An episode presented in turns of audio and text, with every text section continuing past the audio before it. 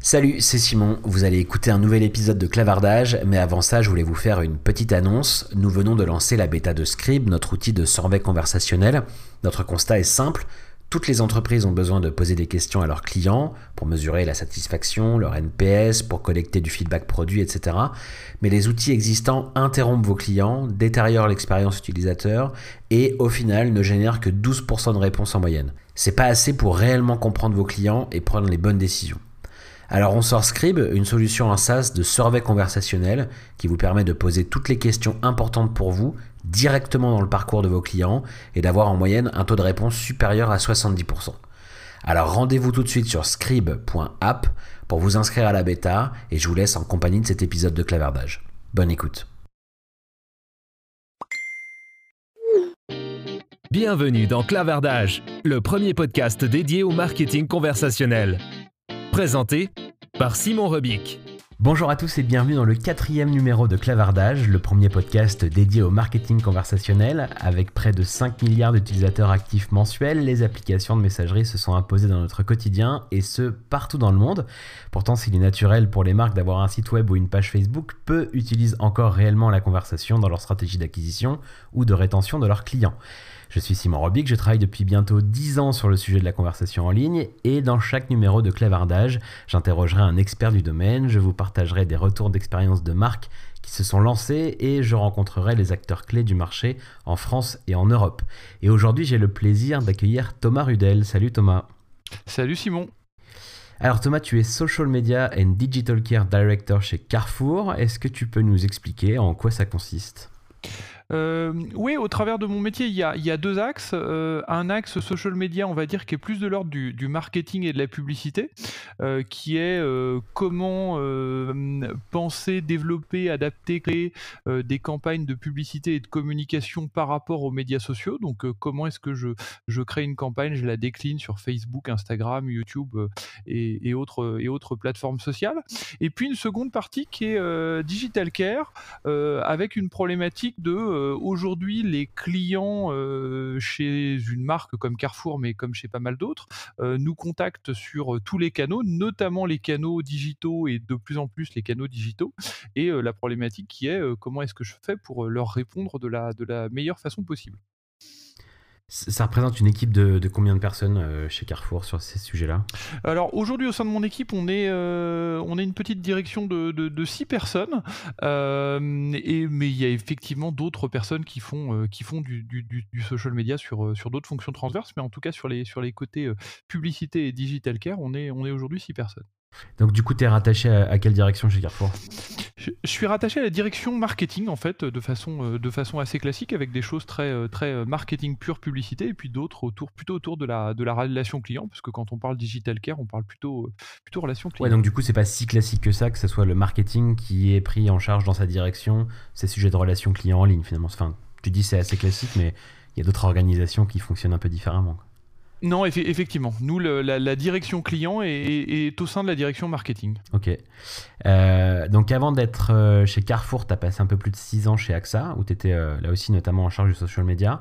Alors, avant qu'on se penche du coup sur tes projets chez Carrefour, moi je trouvais ça intéressant de revenir sur cette expérience importante où tu as été reconnu hein, comme un des experts et un acteur aussi innovant du social media en France. Est-ce que tu peux nous dire quand et comment est-ce que tu as démarré chez AXA euh, écoute, j'ai démarré en 2013 chez AXA, euh, où j'ai été recruté. C'était mon, premier job à 100% autour du social media. Avant, j'étais sur des jobs autour du, digital, euh, où je m'occupais très concrètement de la surveillance de la e-réputation, on appelait ça comme ça, online mmh. reputation, de la marque AXA sur les réseaux sociaux. Donc, qu'est-ce qui se dit Est-ce que c'est plutôt des mentions positives, des mentions négatives Est-ce qu'il y a plus ou moins de mentions Est-ce qu'on a une crise qui est émergente euh, est-ce qu'on a un bruit de fond sur la marque euh, Donc plutôt autour du listening, quoi.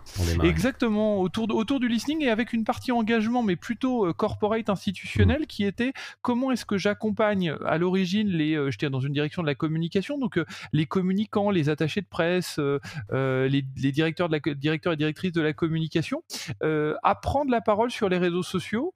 et puis on est allé jusqu'à jusqu'à comment est-ce qu'on accompagnait les, les membres du du, du, COMEX d'AXA France à l'époque à prendre la parole sur les réseaux sociaux avec une, une problématique qui était, qui était somme toute simple de mon côté, c'était de se dire que les réseaux sociaux, les médias sociaux sont des médias, sont des médias, ils sont différents des autres, mais ce sont des médias et, et à tout média pour un dirigeant ou pour un attaché de presse ou pour un DIRCOM nécessite un média training. Et donc du coup, on a ajouté, on avait ajouté la brique sociale au média training. Et comment c'était né ce besoin un peu d'écouter et de préparer euh, certains, certains collaborateurs, euh, certains membres de la direction à prendre la parole. D'où c'était venu ce besoin-là chez AXA? Euh, c'était venu que l'entreprise, avant que je n'arrive, s'était vraiment rendu compte que de toute façon, l'entreprise, à l'époque, c'était vraiment 2012, 2011, euh, avec une problématique. À l'époque, tu avais des gens qui se disaient euh, ben nous, on n'a pas envie de prendre la parole sur les réseaux sociaux, on veut pas, on, mmh. c'est pas notre sujet. Et AXA avait à l'époque raisonné complètement différemment et était relativement précurseur à l'époque. C'était de se dire, en fait, on peut décider de ne pas prendre prendre la parole, mais de toute façon, euh, il y a des gens qui vont le faire à ta place. Donc, euh, est-ce que le sujet, c'était de se dire, au travers du listening, se rendre compte que bah, si tu prends pas la parole, les gens parlent de toi, euh, et autant accompagner, contribuer, répondre, converser avec, les, avec les clients, avec une problématique, c'est que dans un secteur aussi compliqué que celui de l'assurance, les gens, malheureusement, sont une minorité à te dire bravo, bravo, vous avez fait un super boulot, je vous adore, et, et ils, te, ils te contacte plutôt quand ça va pas bien. Euh, donc du coup, tu peux avoir l'impression que ça va pas bien. Or, euh, tu résous vraiment des, problématiques de fond et des, choses, des choses parfois euh, assez, assez délicates et compliquées. Ok, donc il y a eu aussi ce côté assez vite un peu, un peu innovant chez AXA de, de vouloir prendre ce sujet au sérieux très tôt et c'est dans ces conditions-là du coup que tu es arrivé que tu as pu travailler sur ces sujets. Exactement. La, problématique c'était de se dire, euh, c'était de se dire euh, on, prend euh, les, les, clients, les, les personnes qui parlent de la marque là où ils sont et là en l'occurrence on est sur les réseaux sociaux, on doit leur répondre, on doit leur apporter la meilleure réponse possible dans le temps qui correspond au canal là où ils se trouvent. Là il se trouve qu'ils se trouvent sur les réseaux sociaux mais par ailleurs AXA le faisait, tu te doutes assez logiquement sur, sur les autres canaux. L'idée c'était vraiment d'avoir une approche, une approche holistique des choses. Euh, et puis je suis passé, donc j'ai fait ça pendant deux ans et je suis ensuite passé côté, euh, direction marketing avec une double casquette marketing et, relations clients à proprement parler ça veut dire que c'était un peu le même découpage qu'aujourd'hui? Tu avais déjà ces fonctions de, de publication, de publicité, euh, de, de, prise de parole de la marque sur les réseaux sociaux et en plus euh, des sujets de, care, de relations clients euh, déjà chez AXA. exactement. En fait, la problématique, c'était de se dire, euh, c'était de se dire, je suis sur les réseaux sociaux. à l'époque, la, messagerie était vraiment balbutiante, mais je suis sur les médias sociaux et les médias sociaux, je pousse un message au consommateur. J'ai besoin, comme toute marque, de faire de la publicité. Et la, vraie différence avec les réseaux sociaux, c'est que le, le, consommateur, le client, le, la partie prenante, elle peut te répondre directement à ta communication dans ta communication sans sans avoir euh, de, de, de, besoin de, ressources techniques, sans avoir besoin d'argent, euh, sans avoir besoin euh, d'être un expert du domaine, avec vraiment la, la, voix du client ouverte à tous. Donc l'idée, c'est de se dire, bah, j'accepte ce média comme un média sur lequel j'ai besoin de faire de la pub, mais je ne vais pas opposer publicité et relation client. J'accepte que je peux, je dois faire de la pub parce que c'est un carrefour d'audience fondamental, un carrefour d'audience un peu différent où le client peut se plaindre, mettre son commentaire, nous parler directement, pas directement, et que du coup, à partir de là, j'accepte de, le, traiter comme tel, et je dis pas, euh, ben, en fait, c'est pas mon travail, c'est le travail de la relation client. Non, j'accepte le fait que, certes, la grammaire est un petit peu différente de ce qu'on fait en relation client, par exemple, au téléphone, euh, mais néanmoins, euh, néanmoins, il faut le traiter, et c'est avant tout un métier de, de, de, care, de relation client, de, répondre aux, besoins du client. c'est uniquement le, le canal qui varie les frontières sont trop floues en fait pour pouvoir euh, les dissocier, confier ça à deux équipes différentes, deux directions différentes. C'est ça que tu Alors, en fait. on, va, on va potentiellement travailler avec des équipes euh, différentes, avec de la transversalité, mais il est clair qu'il euh, il va falloir une personne qui, à un moment donné, va pouvoir dire à des équipes de relations clients traditionnelles c'est quoi la spécificité, pourquoi est-ce qu'il faut répondre dans les temps, pourquoi est-ce que l'orthographe a de l'importance, pourquoi est-ce qu'il faut accepter les codes de la plateforme plateforme. Donc j'ai vraiment une dimension change, une dimension change où effectivement des équipes digitales, dans mon cas précédemment chez AXA, mais aujourd'hui chez Carrefour, on va aider des équipes, on va vraiment aider des équipes, des équipes métiers, des équipes relations clients, dont c'est le cœur de métier, à se dire, je suis pas en train de vous raconter que votre métier, ça reste toujours un métier de s'occuper des clients. le tout, c'est sur la forme, on a quelques quelques nuances et quelques variations qui ont leur importance. Du coup, c'était quoi la, stratégie de présence? Vous étiez où en fait? Sur quel canot? Qu'est-ce qui était important pour AXA? Alors, chez AXA, on était historiquement et on a commencé comme ça. C'était vraiment le, le, les balbutiements pardon des réseaux sociaux. Donc c'était tout ce qui était blog, forum, mention dans la presse. avec, tu sais, à l'époque, il y avait, il y a toujours d'ailleurs, des commentaires qui étaient, mmh. qui étaient le web social à l'époque. C'était ça. Et donc c'était de se dire, ben, AXA va répondre dans les commentaires quand il est cité. Donc comme je te disais, tu commences par du listening, savoir ce qui se dit, pouvoir répondre, répondre parfois directement en public, parfois recontacter les, les, les gens en privé quand ça le nécessitait. et puis petit à petit, ça s'est élargi avec une présence sur, sur Twitter et une présence sur Facebook et puis dans un second temps sur, sur Facebook Messenger avec vraiment une problématique de se dire dès que je commence à identifier une audience significative à un endroit, j'ai la problématique d'industrialiser les choses. C'était aussi simple que ça. Et donc, euh, comment est-ce qu'on construit une stratégie de réponse en fait Parce que tu le dis, toi, tu es arrivé d'abord pour écouter, puis on se rend compte quand même que c'est important de, pouvoir répondre, de pouvoir participer à ces conversations. Comment on construit une, euh, stratégie de réponse? C'était quoi un peu vos guidelines euh, lorsqu'il y avait un commentaire négatif, une question posée, besoin d'intervenir? Comment est-ce que vous faisiez? Alors, euh, on a eu plusieurs. Euh, on, est, on est vraiment sur. Ça, ça, paraît facile quelques années plus tard, mais, euh, mais à l'époque, je t'avoue qu'on découvrait pas mal de choses. dans ce qu'on a pu découvrir, c'est notamment se rendre compte que, à la différence du téléphone, où tu appelles un numéro de téléphone pour un besoin donné, où tu as un, un, SVI qui va t'orienter est-ce que ta question concerne tel ou tel produit d'assurance, une réclamation, un problème sur ton assurance auto, ton assurance habitation. En fait, quand tu prends la parole sur les réseaux sociaux et quand tu ouvres un carrefour d'audience, euh, c'est plutôt de l'ordre du standard téléphonique d'entreprise. Donc euh, le client, pour lui ou le ou l'individu, euh, peu importe pour lui que ce soit une question d'assurance auto, d'assurance habitation, il a envoyé son CV, il a pas reçu de réponse, ou bien il, il, a un club de rugby et il se dit est-ce que AXA pourrait pas être partenaire de mon club de rugby? Bah lui, pour lui c'est AXA dans tous les cas. Donc il y a vraiment un aspect qui est vraiment un aspect qui est fondamental, c'était ton capacité et c'est ça qui était le plus dur, c'est de préqualifier les besoins pour savoir, pour le pouvoir le router à la même équipe. Ça paraît bête, mais euh, dans un premier temps, c'était euh, au sein de mes équipes, moi quand j'étais arrivé, c'était des community managers qui faisaient ça. Avec les difficultés qu'ils avaient, c'est de se dire, c'est qu'à un moment donné, c'était d'abord un métier de relation client et euh, il y mmh. avait dans assez peu de cas des questions de community management. On était plutôt sur des questions de router une demande client à la bonne équipe. Donc très vite, on... c'est des gens qui étaient en interne. C'est des gens qui étaient en interne. C'est des gens qui étaient en interne, mais c'est des gens qui... donc quand même avec la capacité de connaître un peu l'organisation les personnes qui renvoyaient, ce qui est plus dur quand c'est externalisé euh, auprès d'une agence, par exemple. Tout à fait. Tout à fait, effectivement. Mm. effectivement.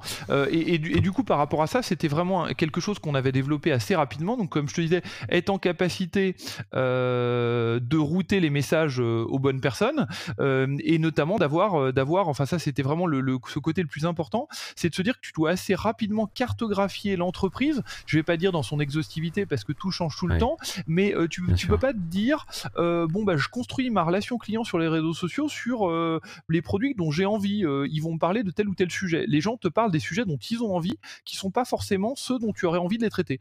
Euh, tu te retrouves avec, euh, avec euh, typiquement des choses toutes bêtes, mais comme il y, a, un, produit qui, est, qui s'appelle la complémentaire santé, qui est, qui est, couramment appelé mutuelle, et mmh.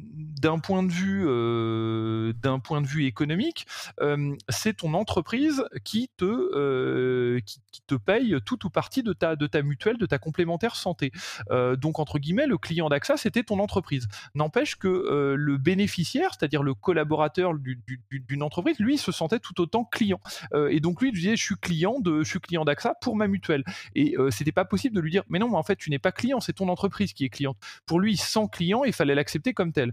Tout un tas de choses. c'est le bénéficiaire. Exactement. Et, c'était vraiment ces perceptions de la même façon. Mm. Un candidat qui a envoyé son CV chez AXA à l'époque, il se sent, il se se sent quelque part client entre guillemets. C'est de la marque employeur. Et donc du coup, tu as une marque et on a vraiment, enfin ce que je trouve intéressant, c'est qu'on est sur un point de contact et un point de travail de la marque qui est un petit peu différent d'une publicité traditionnelle. On est sur un temps passé du. Alors après, c'est c'est Patrick Lelay qui, qui, parlait de temps de cerveau disponible à l'époque, mais on est vraiment sur, pour moi, la messagerie et les réseaux sociaux quand tu interagis avec une marque sur du, sur du temps de cerveau disponible.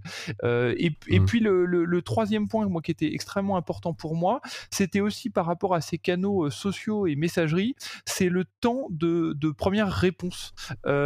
où le, le, ce qui fait foi, ce qui est le, ce qui est le benchmark, à mon sens, et ce qu'il est toujours aujourd'hui, c'est comme tu es sur des outils aujourd'hui WhatsApp, Facebook Messenger, Twitter, Facebook, sur lequel tu échanges d'abord avec tes pairs, avec tes amis, avec ta famille, avec tes enfants, avec tes parents, qui te répondent en quelques minutes, parfois une heure, mais généralement, c'est pas en une semaine, en, trois heures, en une journée. Donc partant de là, tu, tu, tu, es habitué à ce que tes amis te répondent dans les dix minutes, à ce qu'ils aient vu ta notification, eh bien tu t'attends de la même façon à ce qu'une marque elle soit capable de te répondre dans ce temps-là. tu attends mmh. aussi à ce que tu t'attends aussi à ce que tes amis te, te, répondent avec des photos, avec des smileys, avec des emojis, avec un ton, et tu t'attends aussi à ce qu'une marque, bah, tu puisses lui envoyer des photos, plus que écrire pendant écrire 10 lignes de texte. Tu te dis, bah, je suis sur WhatsApp, Facebook Messenger, Twitter, j'envoie une photo et la marque va comprendre. Donc il y a vraiment aussi ces aspects de, de code. on est sur un média qui a ses codes, qui est un média écrit, vidéo, adapté au smartphone, et donc du coup, le client, pour lui, ce sont des outils qu'il utilise dans sa vie personnelle. donc du coup, dans, ses interactions avec la marque, ça va être pareil. Moi, tu disais que c'était les community managers qui étaient du coup en frontal avec ça. Est-ce que c'est toujours resté comme ça? Est-ce que c'est toujours ces personnes-là qui faisaient aussi de la publication, qui, qui sont restées un peu le, en première ligne pour pouvoir collecter tout ça et ensuite bien router ou est-ce que l'organisation a changé Non, l'organisation a changé assez rapidement. On s'est rendu compte que pour euh, atteindre ce temps de réponse adapté de première réponse, il fallait que ce soit des chargés de relations clients. Euh, donc des hmm. personnes qui avaient l'habitude de répondre aux questions de clients par téléphone, qu'on a formées, qu'on a accompagnées pour répondre sur les réseaux sociaux, euh, qui répondaient directement sur les réseaux sociaux et qui nous les, qui les routaient à mon équipe quand il s'agissait de, de, de pure community management mais en toute franchise, et je préfère attester. Donc vous avez inversé en fait le. Exactement. Pourquoi? Parce qu'on enfin, il y avait plusieurs choses, c'est-à-dire que euh, par rapport à la masse de, demandes arrivant, euh, il y a un moment donné où tu as une question de, de, volume de personnes capables de traiter. Euh, il y, a un aspect de disponibilité, c'est-à-dire qu'un centre d'appel a, des plages d'ouverture plus élevées que celles d'une d'une équipe de personnes dans des bureaux qui, qui, travaillent généralement du lundi au vendredi. Le fait de via notre centre d'appel pouvoir être disponible le samedi, c'était une, une plus-value qui nous semblait importante pour le, pour le client. Et puis aussi des aspects, on, parle souvent, on parle souvent de, de, de, de, community manager. Je pense souvent à l'exemple de, celui de Decathlon qui est, qui est, reconnu. Mais il se trouve que nous, dans, pas mal de cas, les, les, clients, par rapport aux difficultés qui nous remontaient, c'était pas ça dont ils avaient envie. ils n'étaient pas là pour qu'on fasse des blagues, de l'humour, des pirouettes, des, des bons mots. Ils étaient là pour qu'on résolve leurs problèmes. Hmm. Ouais, parce que bon, les raisons pour lesquelles on va contacter euh, une assurance euh, ou, une marque de sport sont a priori pas les mêmes. On n'est pas dans le même Exactement. ça saute, ça saute pas toujours aux yeux, mais c'est hmm. vrai que les occasions de contact chez un assureur, euh, ben, elles sont, il y en a finalement assez peu. Et quand il y en a sur les réseaux sociaux ou ailleurs, c'est qu'il y a quelque chose qui c'est généralement une difficulté, un événement, un, accident, un accident de la vie, un accident personnel ou une hmm. difficulté. Oui, bien sûr. Donc toi, tu, tu, arrives chez AXA en charge du listening et finalement, tu te retrouves avec des collaborateurs dans ton équipe qui euh, sont sur euh, des plateaux de centres de contact et qui doivent du coup traiter, répondre le plus rapidement possible à ces questions-là.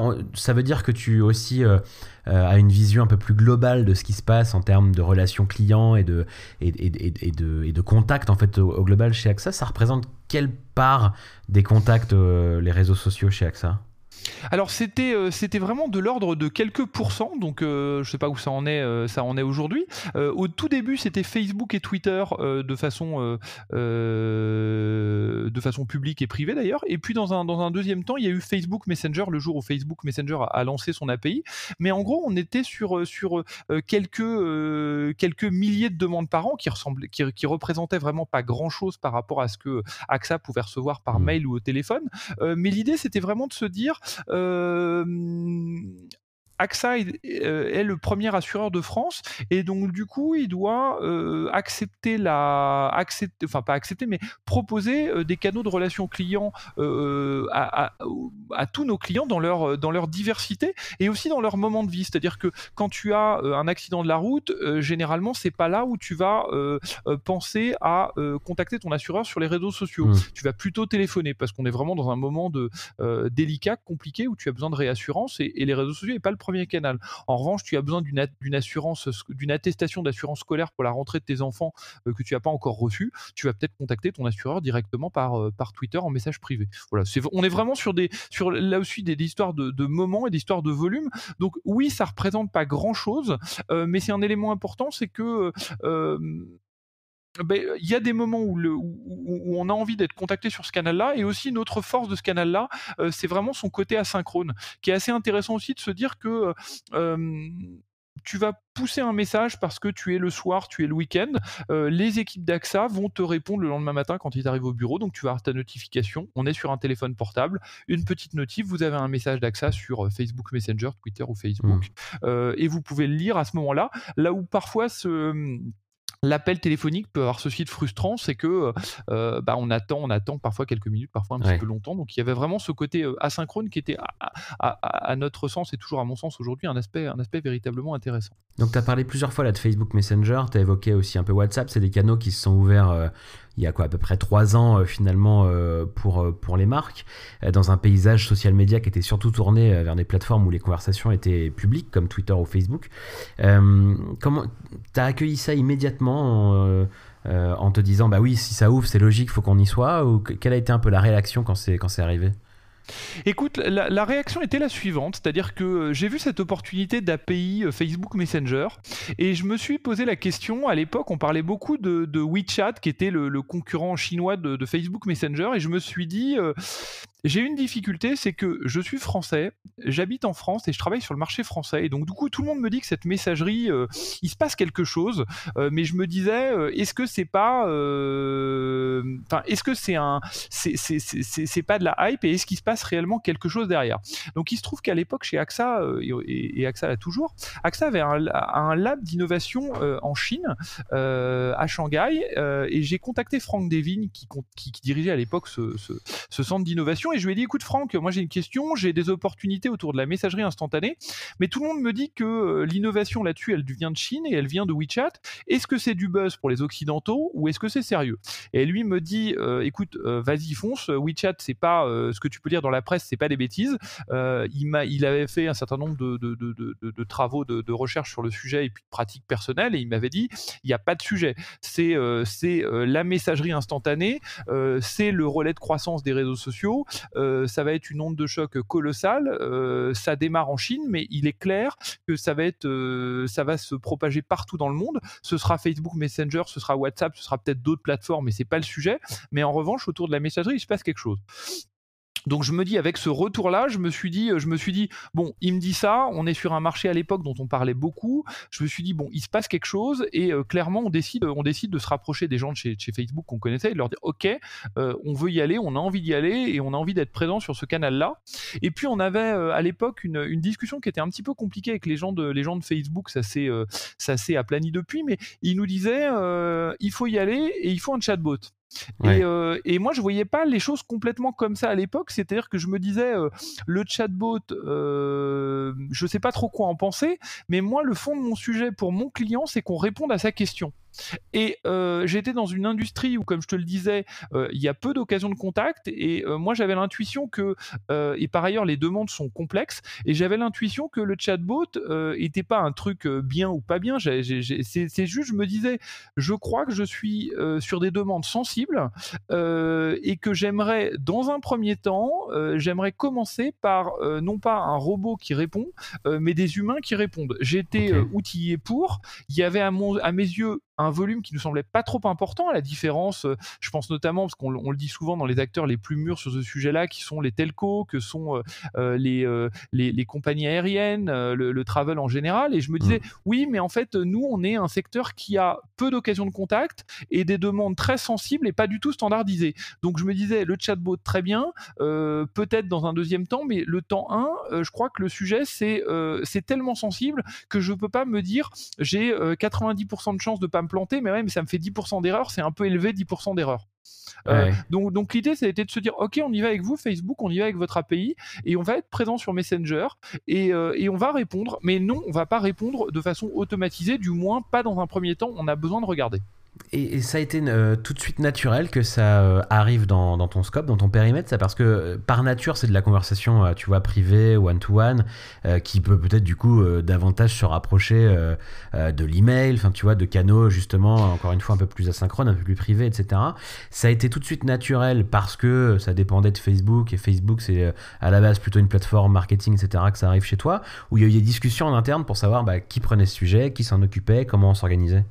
Non, il y, a eu très peu de discussions. Je crois que effectivement le, canal privé, en fait, on en avait quand même euh, des éléments, c'est-à-dire qu'il n'y avait pas d'API, mais Facebook Messenger, bah, on le traitait quand même, en fait. Et Twitter, les messages privés, on le traitait quand même. Et on constatait quand même une chose, c'est-à-dire que euh, les gens pouvaient être très vindicatifs en public. Euh, tu sais, à l'époque, on était sur des, sur des murs d'entreprise où tu te faisais Ouais.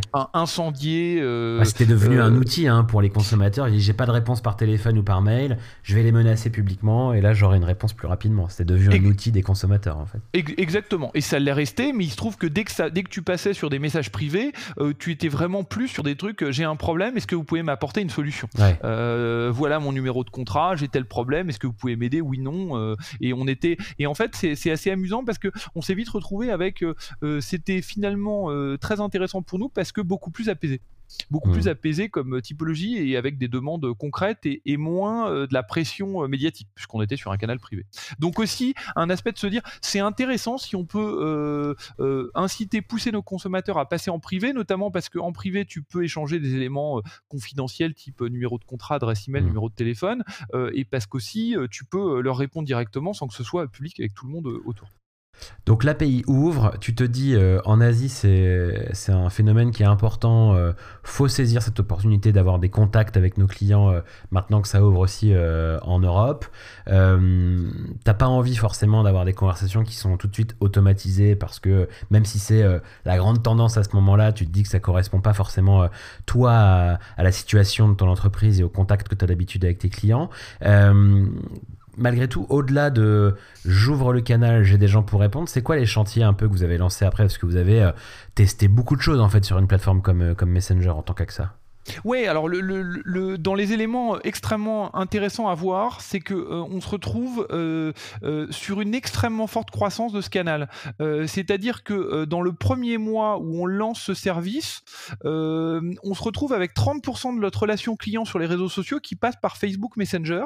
Et ça, bascule, ça bascule Ça bascule, 30% à la fin du premier mois à 80% au bout d'un an. Donc c'était étonnant de se dire que on était vraiment sur une adoption massive.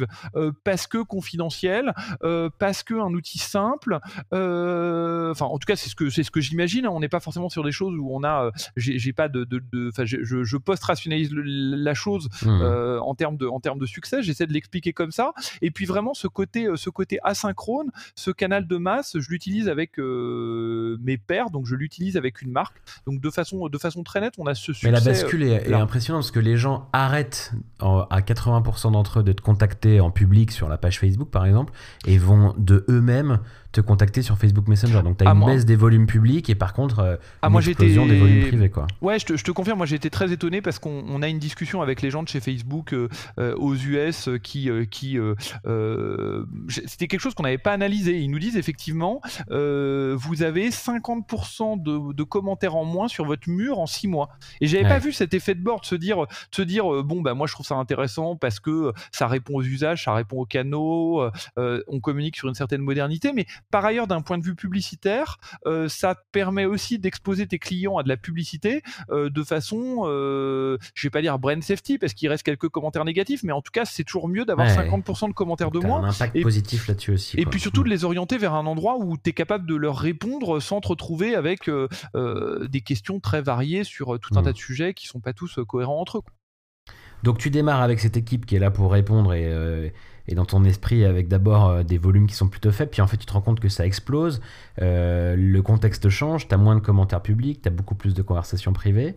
Est-ce que du coup tu enclenches des projets pour, pour changer la façon dont les gens vont être accueillis, dont ça va être traité? À cause de ce volume Qu'est-ce qui se passe après, après avoir observé ça en fait bah, bah, Nous, les, difficultés qu'on avait, c'était, c'était vraiment de se dire que ça devient un canal, ça devient un canal entre guillemets normal pour certains de nos clients, mais d'être quand même réaliste sur un point, c'est que non, c'est pas le, c'est pas la, c'est pas la norme. Ça, c'est un point important, c'est de se dire que, euh, tu sais, c'est cette histoire de hype cycle de, de, Gartner, mais on est vraiment là-dedans, c'est de se dire non, c'est pas en train, euh, les réseaux sociaux, la messagerie instantanée vont pas euh, dépasser le téléphone, ou, du moins pas tout de suite. On est vraiment sur des croissances assez lentes, des usages assez lentes, donc avoir d'avoir aussi un petit peu de modestie sur le sujet et le canal majeur pour une marque comme AXA reste téléphone et email. En revanche, un des chantiers qu'on a sur lequel on a travaillé euh, qui, a été, qui a été un test qui, est aujourd'hui plus possible chez, chez, Facebook, mais qui est un canal intéressant, c'était la, déflexion d'appel. C'est-à-dire la possibilité de proposer aux gens qui appelaient notre centre d'appel, donc là, euh, très concrètement, euh,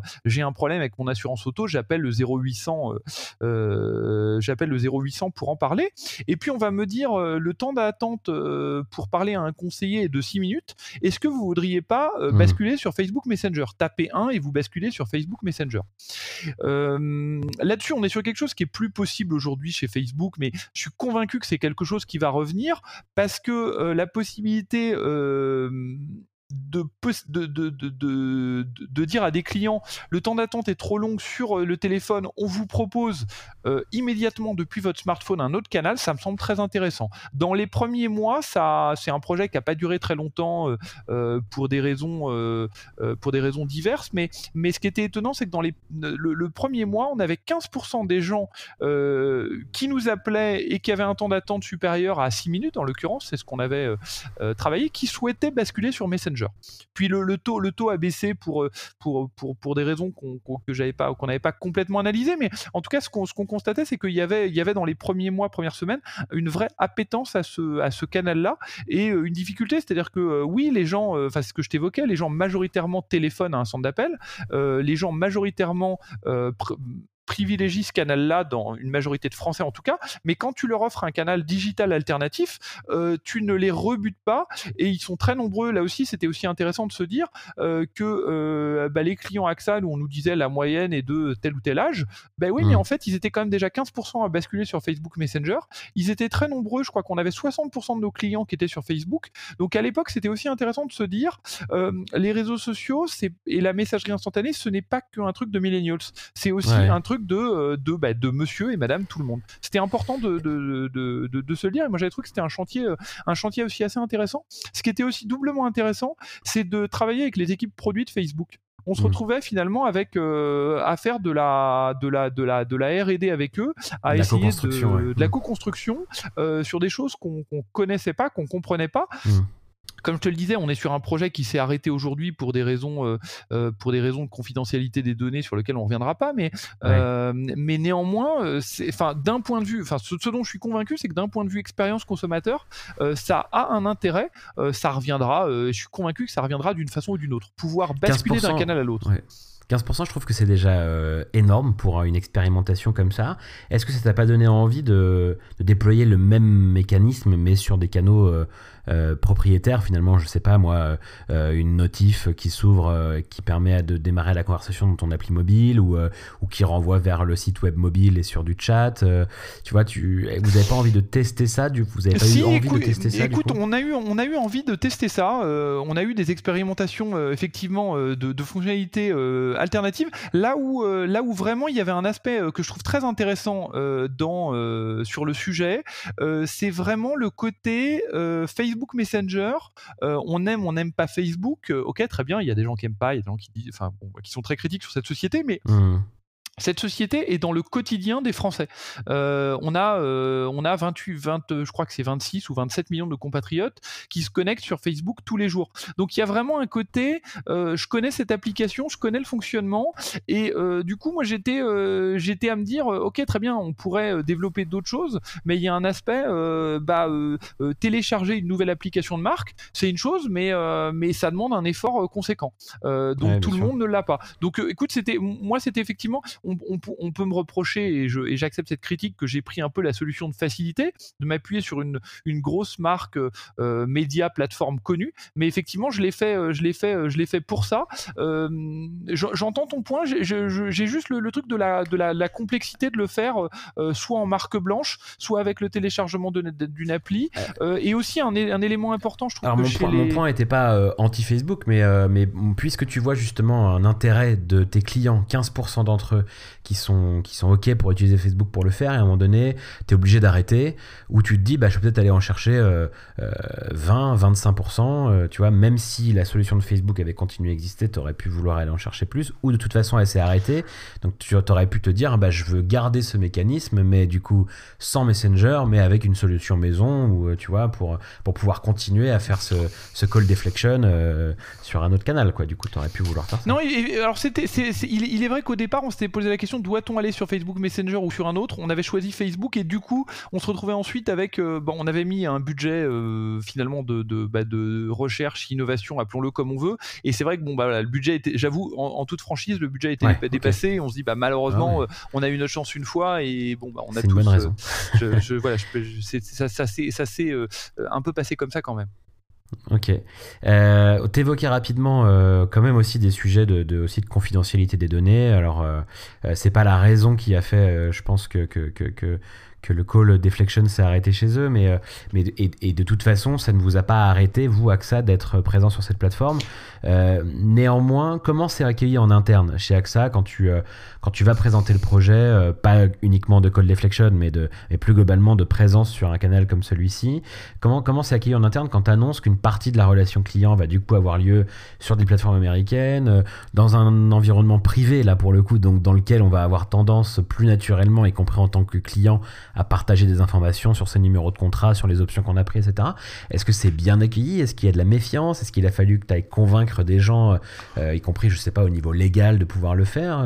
Comment alors effectivement, on était. Alors il y, a, le, premier niveau et c'est amusant parce qu'il se passe, euh, il continue à se passer même en 2019 parfois. Où c'est vrai que c'est marrant quand tu expliques ça. Euh, on est vraiment sur sur des, plateformes qui sont tellement dans le quotidien des Français euh, qu'on te dit toujours, bah, c'est pas compliqué. Je télécharge mon appli Facebook Messenger et puis je réponds en tant que marque X ou Y.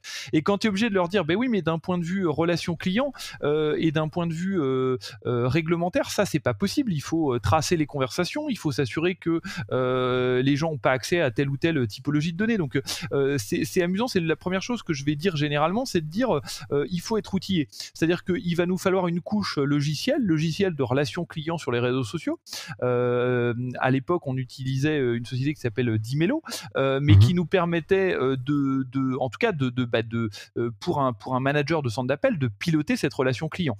donc ça, c'était vraiment un aspect pilotage opérationnel. De je pilote une productivité comme euh, dans le domaine des centres d'appel, euh, je pense à Genesis qui est un des logiciels leaders mondiaux sur le sujet, mais euh, bah, tu, pilotes ta productivité à la voix, tu la pilotes sur les réseaux sociaux. Et d'un mmh. point de vue et d'un point de vue réglementaire pur, nous la, la, réserve qu'on a eue de nos, de nos services réglementaires à l'époque, elle était vraiment sur les, données de santé, où, il y avait vraiment un côté si vous parlez de santé avec vos clients, ça peut pas se faire sur Facebook Messenger et il faut que les gens aillent sur d'autres canaux. donc évidemment, tu, tu contrôles pas ce que tes clients disent, mais euh, quand ils nous contactaient sur euh, des, sujets de, santé, euh, on les encourageait à aller sur une autre, une autre enfin plutôt nous contacter à la voix ou par mail sur des présences propriétaires chez, chez AXA à l'époque. D'accord, donc quelqu'un qui vient de parler sur Messenger et qui dit j'ai un problème avec ma mutuelle parce que j'ai eu telle maladie, etc. Tu, là, les conseillers leur disent ok, euh, pour, euh, j'ai pas le droit de parler de ça ici. Euh, on s'appelle. Enfin, c'était un, alors exactement. Est-ce que est-ce que je peux vous appeler pour en parler effectivement? C'était c'était ça la problématique, considérant que c'était c'était bah, compliqué d'en parler sur une sur une plateforme sur une plateforme tierce. et puis évidemment d'un point de vue aussi GDPR, on était mm. vraiment sur une conservation des données bah, pour une pour une, une, une durée raisonnable par rapport au par rapport au sujet. T'as quitté AXA il y, a, il y, a, quelques mois maintenant. C'est quoi, le, avec le recul, le projet dont tu as été le plus fier finalement chez, dans cette expérience-là? Euh, Écoute, moi j'étais vraiment très fier de pouvoir lancer euh, Facebook Messenger comme canal de relation client. Euh, de pouvoir se dire aussi, euh, se dire que euh, en choisissant de faire sans chatbot à l'époque et en se disant on pense client, on pense client d'abord et on pense pas la tech pour la tech. Et je pense que ça c'était vraiment mmh. important. Et, et, une fois de plus, c'est pas euh, moi qui vais te dire que euh, j'aime pas la tech, j'aime pas les chatbots, j'aime pas l'automatisation. Euh, je suis contre la techno ou, pour l'humain. mon sujet, c'est de se dire par rapport à un besoin client et en relation client, je pense que c'est important de ne pas perdre cette vue. c'est de se dire mon client a une demande, mon sujet, c'est de lui résoudre sa demande le plus rapidement et de façon la plus satisfaisante possible. Et entre guillemets, moi j'ai trouvé ça intéressant de se dire, et je le dis maintenant avec le recul, en fait, la techno, bah, la techno, le client, lui, doit pas le voir en fait tu utilises une brique de techno, t'en utilises pas, euh, lui c'est pas son problème, tu lui résous sa solution, toi, toi tu passes par de l'IA, des chatbots, euh, une plateforme euh, X ou Y, le client il s'en fiche, ça c'est ta cuisine interne et tu te débrouilles. Donc maintenant, tu es depuis quelques mois chez Carrefour. Carrefour, c'est aussi une entreprise qui est en train de vivre une vraie transformation hein, depuis l'arrivée d'Alexandre Bompard à sa tête. Comment cette transformation elle se retranscrit dans la relation client de ce groupe-là? Alors, la problématique qu'on a, euh, finalement, euh, c'est, je vais te dire, un peu la même que celle que, j'avais chez AXA. Euh, la vraie différence, c'est que le secteur est complètement différent. mais en tout cas, moi, la conviction reste la même, c'est répondre là où se trouvent nos clients, et nos clients se trouvent notamment sur les réseaux sociaux et les canaux digitaux, avec une vraie différence, c'est que la fréquence de contact avec la marque, on a besoin de faire ses courses souvent, et donc du coup, ben, qu'on commande online avec de la livraison à domicile, du drive ou qu'on se rende dans nos euh, hypermarchés euh, Carrefour Market ou Carrefour City, euh, bah, on s'y rend relativement, relativement fréquemment. Donc beaucoup d'occasions de contact avec la marque et donc du coup aussi beaucoup de, de potentielles questions de relations clients qui vont arriver. donc, donc vraiment une, une, et une marque vraiment du quotidien.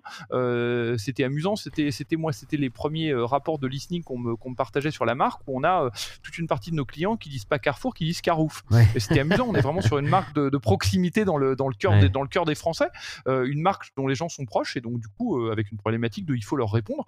Avec un peu comme AXA, euh, bah, les, canaux de contact privilégiés, c'est d'abord le téléphone, dans une énorme majorité des, des cas de, de, relations clients, les, les, trois quarts environ. Ensuite l'email et puis viennent ensuite les réseaux sociaux et la messagerie. Donc on se retrouve quand même sur quelque chose d'assez similaire. Néanmoins, tu, dis que bon, les secteurs d'activité aussi sont différents. J'ai la sensation, euh, moi vu de ma fenêtre, hein, qu'il y a aussi une autre différence, c'est que la grande distribution est aujourd'hui un peu, euh, sans mauvais jeu de mots, un peu un carrefour de son histoire. C'est que euh, on passe quand même d'une stratégie, tu vois, sur les dernières décennies de de très grands hypermarchés en périphérie des villes, avec aujourd'hui bah voilà, des, des, des, consommateurs qui sont euh, en demande de, de, davantage de proximité, mais aussi de, traçabilité sur les produits, d'un peu plus de bio, peut-être du vrac aussi également. C'est des choses qu'on voit arriver dans, vos magasins finalement aussi. Il y a eu euh, une stratégie assez importante autour de d'Act for Food, donc on voit qu'il y a quand même une prise de conscience, j'ai l'impression, assez haut dans l'entreprise de ces sujets-là. Est-ce que tu sens, toi, aujourd'hui, que ça a un impact aussi sur les, thématiques pour lesquelles les gens euh, viennent vous contacter? Est-ce que, est que tu ressens cette transformation du, de l'entreprise et des demandes des consommateurs dans ton quotidien de la relation client? Oui, effectivement, c'est une des. Alors, tu, tu, en as deux qui sont quand même des. Euh, les, dans les occasions de contact principales, euh, il y en a une qui est très euh, vraiment servicielle, qui est j'ai eu une difficulté avec ma commande ou je voudrais changer mon horaire de livraison qui est autour du e-commerce, hein, donc la livraison à domicile ou le drive, de façon très claire.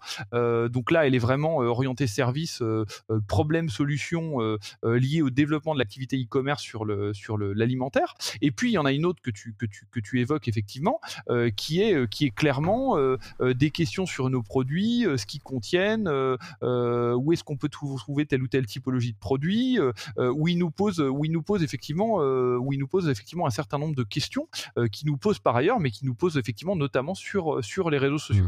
Mmh. Par où on commence alors du coup quand on arrive d'AXA où tu as mené tant de projets, on en parlait, y compris en étant innovant, en co-construisant des solutions avec certaines plateformes américaines. Par où on commence quand on arrive chez Carrefour? Euh, on va. Euh, moi, j'ai trouvé qu'on se, on se rend en point de vente. Euh, on va lire ce qui se dit par les, sur les clients sur les réseaux sociaux. on sait que l'activité e-commerce se développe, donc on va faire des livraisons chez les clients pour voir comment ça se passe. Donc, tu es allé livrer des, des, colis chez les clients Enfin, je, suis, je, suis, allé livrer, je suis allé accompagner quelqu'un qui les livrait et j'aidais, euh, j'aidais, euh, j'aidais euh, modestement. Je suis allé aussi dans nos centres d'appel faire de la double écoute, alors de la double écoute téléphonique, de la double écoute, enfin pour le coup de la lecture sur les réseaux sociaux.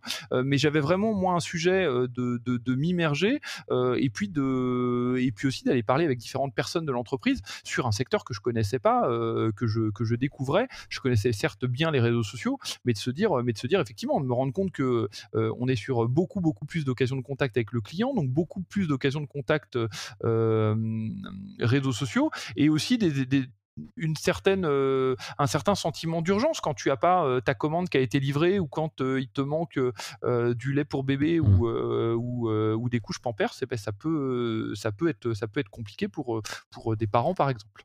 Donc pour toi, la bonne méthode pour bien comprendre la situation quand tu arrives dans un, nouveau groupe comme celui-ci, c'est finalement d'aller sur le terrain, d'être au plus près euh, de tes clients. Euh, euh, en ligne, je crois que tu me disais hein, quand on s'est eu au téléphone pour préparer ce podcast que tu allais toi-même euh, lire les tweets, répondre à certains trucs, mais aussi bah, tu as été euh, dans les magasins euh, faire des livraisons pour te rendre compte finalement du rapport entre les consommateurs et la marque. Quoi. Ouais, et, effectivement, là typiquement, tu vois, donc j'ai fait effectivement une, une, immersion, donc ça c'était, et j'essaie relativement régulièrement et de commander en ligne et de me rendre dans des, des, points de vente Carrefour, si possible, le plus varié possible pour faire mes courses, mais aussi chez les concurrents pour voir ce qui se passe. et puis j'ai aussi un aspect euh, un aspect moi être en contact avec le client. Euh, donc tu, vois typiquement je, je, lis et je réponds et j'oriente un certain nombre de commentaires de nos clients, notamment sur euh, notamment sur notre compte Twitter SAV, qui est un, petit canal de relations clients digital relativement modeste, mais qui me permet moi de rester connecté avec ce que disent nos clients, de lire leurs commentaires, de lire leurs messages et de pas complètement. Enfin, moi je pense que c'est vraiment important, c'est de, de rester connecté avec nos clients, ce qu'ils disent, ce qu'ils écrivent, et je trouve que c'est la force des réseaux sociaux sociaux et de la messagerie, c'est que euh, bah, j'ai un écrit quoi. J'ai un écrit, mmh. donc euh, je le lis. Alors il me manque la voix certes, euh, mais j'ai un écrit, j'ai parfois des images où ils décrivent des situations et c'est intéressant de rester, de rester, de se dire, de se dire, ben voilà, on a, on a bien répondu, on n'a pas bien répondu, on a fait telle erreur, le client se, se plaint de telle ou telle situation. C'est important de rester concret et de se dire, je pense mes solutions, je pense à une brique technologique, un nouveau canal de relation client peut-être, mais je le pense par rapport à un besoin consommateur. Donc là, on, enregistre ce podcast le 5 décembre 2019. Toi, t'es arrivé quand chez, chez Carrefour? Je suis arrivé début avril chez Carrefour. Ok, donc il y a, quelques mois. Euh, avec cette observation au, plus proche euh, possible euh, du terrain, est-ce qu'il y a déjà des choses que tu as, as pu mettre en place Est-ce qu'il y a des choses que tu as envie de, de, faire un peu bouger, de mettre en place dans, dans les prochains mois? Euh, oui, ce que, ce que j'ai pu, euh, ce que j'ai pu mettre en place euh, depuis, début septembre, c'est de proposer pour un nouveau concept de magasin qui s'appelle, qui s'appelle Supeco, qui est un magasin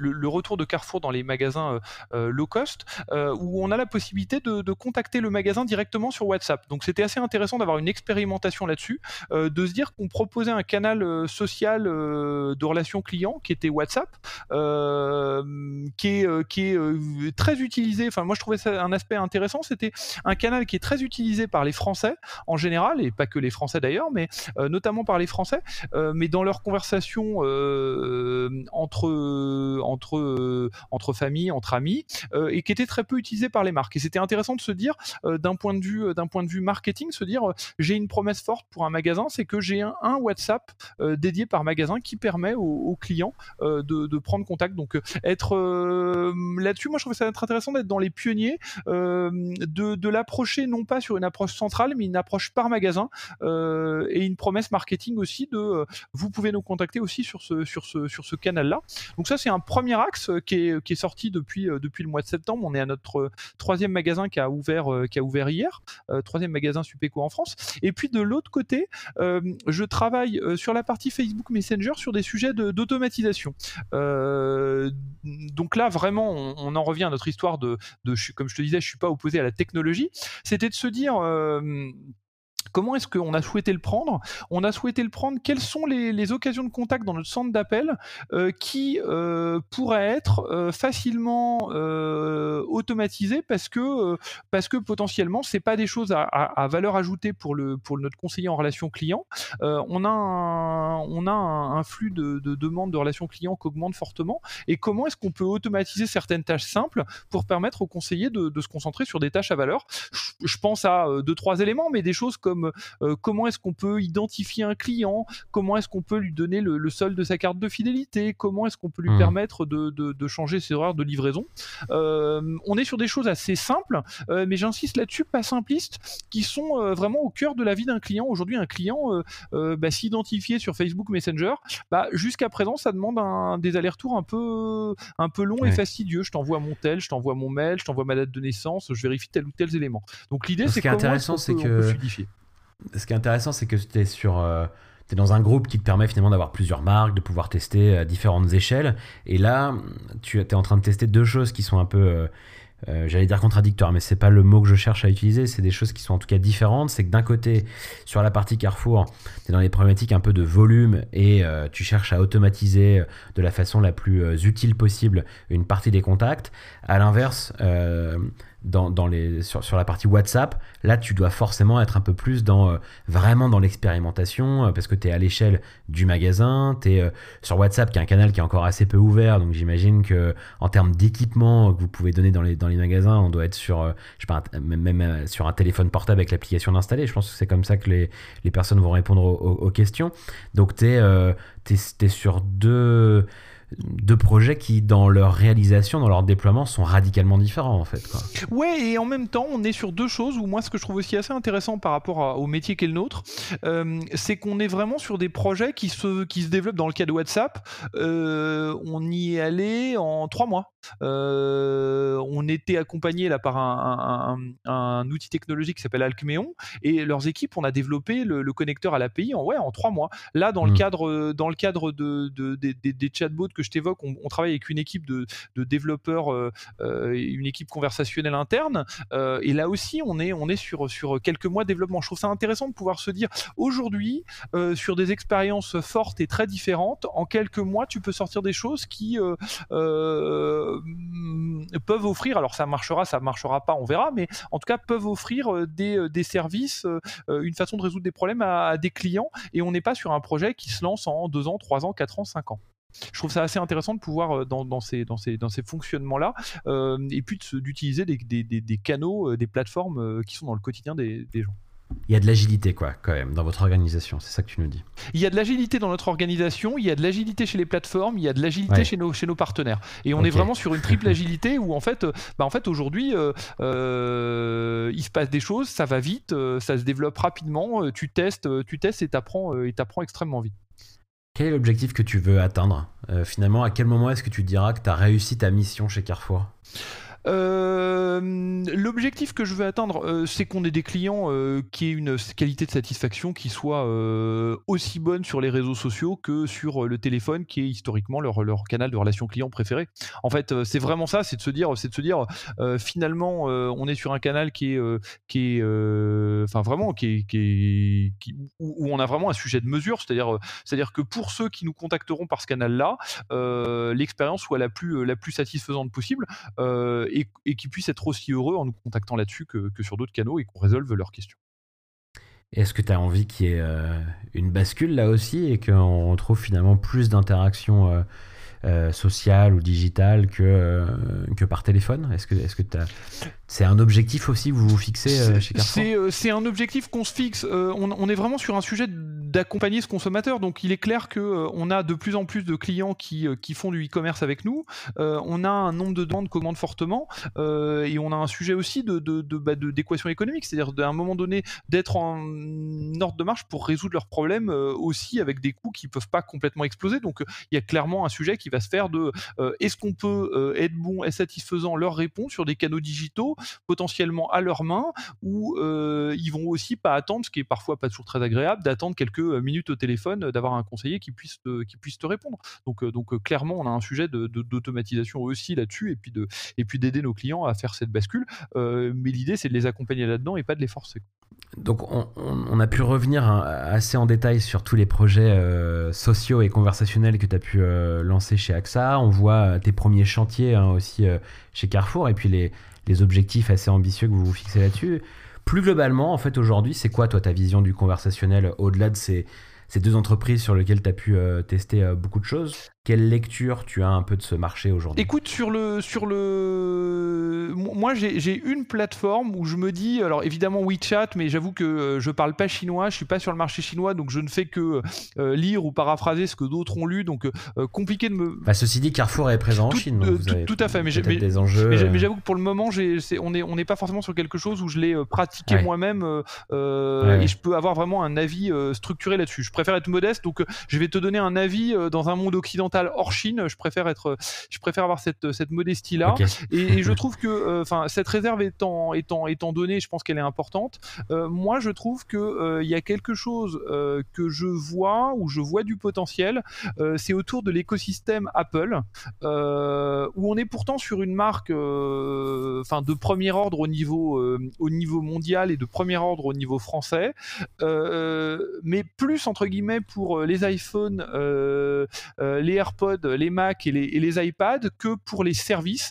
Et pourtant, moi, j'ai l'impression que euh, ce qu'ils font autour de euh, la messagerie euh, avec Apple Business Chat, moi, ce que j'en vois, alors ça fait effectivement partie des sujets sur lesquels je travaille par ailleurs, mais, ce que j'en vois, c'est quelque chose que je trouve très intéressant sur une expérience client sans couture qui va pouvoir mêler à différents moments, différents, différents moments de vie, la relation client, euh, le customer care, euh, mais aussi le programme de fidélité et le paiement. Et euh, tout ça de façon sans couture, que tu sois avec ton téléphone, avec ta montre, avec ton ordinateur, avec ton iPad. Et je trouve qu'on est quand même sur quelque chose où, où je trouve ça, où je trouve ça très fort, parce que parce qu'on. Comment t'expliques que ça soit pas plus déployé que ça aujourd'hui, puisque ça a été lancé il y a un peu plus d'un an. il y a encore très peu de marques euh, en France, mais, mais aussi ailleurs, hein, finalement, qui déploient ces expériences, euh, de, parce qu'on parle d'Apple Business Chat, là notamment, il y en a quand même assez peu qui, euh, qui vont déployer l'expérience conversationnelle qui est proposée Alors chez écoute, à mon avis, moi j'ai mon sentiment, c'est qu'une partie de l'explication est que les gens de chez Apple, ils sont plutôt euh, discrets parce que euh, ils sont plutôt discrets, oui et non, mais jusqu'à présent, ils font pas de, enfin, et pas jusqu'à présent, mais c'est pas une plateforme publicitaire, à la différence d'un Facebook, d'un Google, d'un Twitter, d'un LinkedIn, pour parler de cela, qui, qui, qui par rapport aux gens de marketing que nous sommes, on les voit extrêmement souvent. On discute de campagnes de publicité, on les voit parce qu'on a des dépenses publicitaires. Les gens de chez Apple, euh, bah, tu es dans un département marketing aujourd'hui, bah, tu les vois assez peu. Euh, donc, donc, entre hmm. guillemets, c'est pas à eux auxquels tu penses euh, spontanément. C'est pas dans ton. C'est pas dans l'esprit des décideurs, en fait, finalement. Comme on les croise pas, on non, et, ce qui est complètement paradoxal, c'est que tous ces décideurs, ils ont un iPhone. en tout cas, ils sont une énorme majorité à avoir un iPhone. Mais c'est marrant parce qu'ils le pensent, ils le pensent, je sais, enfin, je sais pas comment ils le pensent. j'essaie de, j'essaie de, de, de, de, de m'imaginer. Donc je pense que du coup, les gens de chez Apple, tu les vois moins, et donc du coup, tu les vois moins, et donc du coup, tu parles moins, et tu parles moins de différentes choses, notamment de d'expérience client. Euh, et pourtant, euh, et pourtant, quand et je pense que ça parlera à tous les auditeurs de ton de ton de ton podcast qui ont un, iPhone, quand tu as testé euh, une fois, deux fois, trois fois, par exemple, des choses comme le paiement avec Apple Pay pour parler d'un service, mmh. tu te dis, oui, certes, je peux le faire avec ma carte bleue, c'est pas beaucoup plus compliqué. Non, c'est pas beaucoup plus compliqué, mais ça te fait tomber une barrière.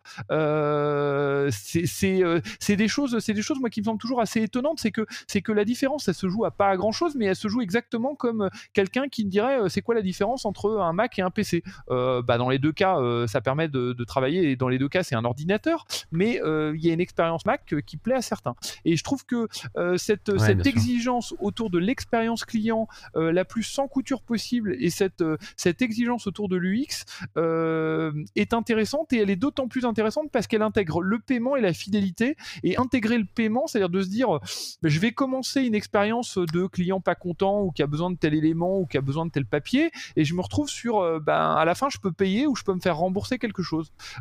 et la carte bleue, bah, elle est en natif sur mon iPhone, donc entre guillemets, j'ai mmh. bah, le paiement ou le décaissage ou le remboursement, bah, il est automatique, ouais, sans vraiment sans couture. Et je pense que vraiment cette exigence de sans couture, cette exigence aussi d'avoir des de les gens de chez Apple, c'est ce qu'ils disent, ils disent pour se lancer sur Apple Business Chat, il va falloir une expérience client sous forme de de chatbot déjà assez avancée, c'est-à-dire qu'ils te disent il faut pas se lancer tant qu'on n'a pas fait ça. Donc du coup, je trouve que c'est peut-être un peu ça la limite aussi. Euh, tu vois, je parlais de difficulté, euh, en tout cas de d'un parc déployé ou de nombre de marques qui ont déployé des expériences assez faibles. Euh, il y a peut-être une partie d'explication ici aussi. Pour avoir effectivement échangé avec eux, ils attendent qu'il y ait des expériences qui soient très complètes, que tu puisses par exemple réserver ton billet d'avion directement dans la conversation avec les bons éléments d'interface qui permettent de le faire. C'est génial, en théorie, effectivement, pour le consommateur final. Néanmoins, bah, ça te demande euh, toi en tant que marque des investissements en fait en termes de développement et d'intégration dans ton système d'information qui sont déjà assez importants alors que tu connais pas encore vraiment euh, euh, l'appétence des consommateurs pour ce canal là est-ce qu'ils vont vraiment l'utiliser quel résultat je vais avoir. Donc du coup là où sur un canal comme Messenger tu peux assez vite tester, euh, tu vois, des, y compris même quand ça se lançait, tu pouvais assez vite tester des petits scénarios pour voir si ça marchait bien, si j'arrivais bien à, traiter ces conversations, pour après déployer plus largement. il y a peut-être aussi une explication, euh, il y a les barrières à l'entrée demandés par Apple sont assez élevés. Non, effectivement, ils veulent, ils veulent effectivement tout valider, tout contrôler. Ils, n'acceptent pas tout comme ça. Euh, et les discussions sont, sont assez exigeantes. C'est clairement, c'est clairement un sujet. Et puis je vois aussi une troisième, une troisième barrière qui est euh, des histoires de, de parcs installés. Euh, alors après, c'est des discussions que moi j'ai eues avec Apple et, et enfin c'est pas dans ton podcast que je refermerai le débat. C'est-à-dire que moi, ma première discussion était de se dire, mais en fait, c'est intéressant vos, vos, vos, services, mais ça va concerner que 20% euh, de mes clients parce que en gros 20% des gens sont équipés d'un iPhone et 80% euh, d'un Android. Et c'était rigolo parce qu'ils me disaient euh, eux leur vision c'est de se dire non nous on voit pas les choses comme ça, ça c'est les ventes mais c'est pas le parc installé. Et leur, leur, leur conviction qui, qui, qui, se révèle souvent assez juste, c'est que euh, les iPhones euh, ont une longévité euh, qui est plus élevée que celle d'un Android en général. Hein, je fais toujours pareil, il y, a, différents niveaux d'Android et, et, le marché est plus, est plus, est plus large, mais de se dire que un iPhone, des parents vont le donner à leurs enfants et que donc du coup il va avoir une durée de vie beaucoup plus longue que les OS, enfin la, la, compatibilité des nouveaux OS se fait quand même sur un, sur, sur, des modèles d'iPhone aujourd'hui relativement anciens. Euh, donc du coup, tu peux rester euh, quand même quelques années avec, euh, avec des iPhones qui, qui fonctionnent, qui sont pas les plus rapides du monde, mais qui fonctionnent sur un certain nombre de fonctionnalités majeures. Donc je trouve aussi, aussi intéressant d'avoir cet, aspect-là, c'est-à-dire que le parc d'iPhone n'est pas forcément si réduit que les, ventes de, les ventes de terminaux le laissent, le laissent penser. Intéressant, donc un acteur à observer et, à avoir dans un coin de notre tête si on est décideur et qu'on doit étudier l'ouverture de, nouveaux canaux. En tout cas, merci beaucoup. Thomas. Euh, on a parlé de beaucoup de choses, euh, on a parlé longtemps, euh, mais, mais voilà, je trouvais que ton retour d'expérience chez AXA était vraiment riche et, c'est intéressant de, de, voir aussi quels sont les premiers chantiers que tu lances dans ta nouvelle expérience chez Carrefour aujourd'hui. Donc je te souhaite beaucoup de réussite et puis je te réinviterai si tu es d'accord pour que on fasse euh, un petit bilan dans quelques mois des, expérimentations que tu es en train de, lancer chez Carrefour. Où est-ce qu'on peut te suivre euh, si on veut en savoir plus justement sur ce que tu es en train de faire, si on veut te lire, te suivre? Où est-ce qu'on doit aller? Écoute, euh, on peut me suivre euh, sur Twitter, twitter.com slash Thomas Rudel, R-U-D-E-2-L-E. Simplement. Euh, on peut, on- tout simplement. Pareil sur Instagram, et on me retrouve aussi sur, sur LinkedIn pour, pour, pour ceux qui souhaitent. Ok, super. Eh ben, on, va aller, on va aller là alors. à très bientôt. Merci encore hein, de- de- de- de- d'avoir accepté cette invitation. Et puis, et puis bonne fin de journée à toi. Et si cet épisode vous a plu, abonnez-vous. On est présent sur la totalité des plateformes de podcast. Laissez une review 5 étoiles, ça va beaucoup nous aider. Partagez ce podcast autour de vous et on se retrouve la prochaine fois pour le nouvel épisode de Clavardage. À bientôt.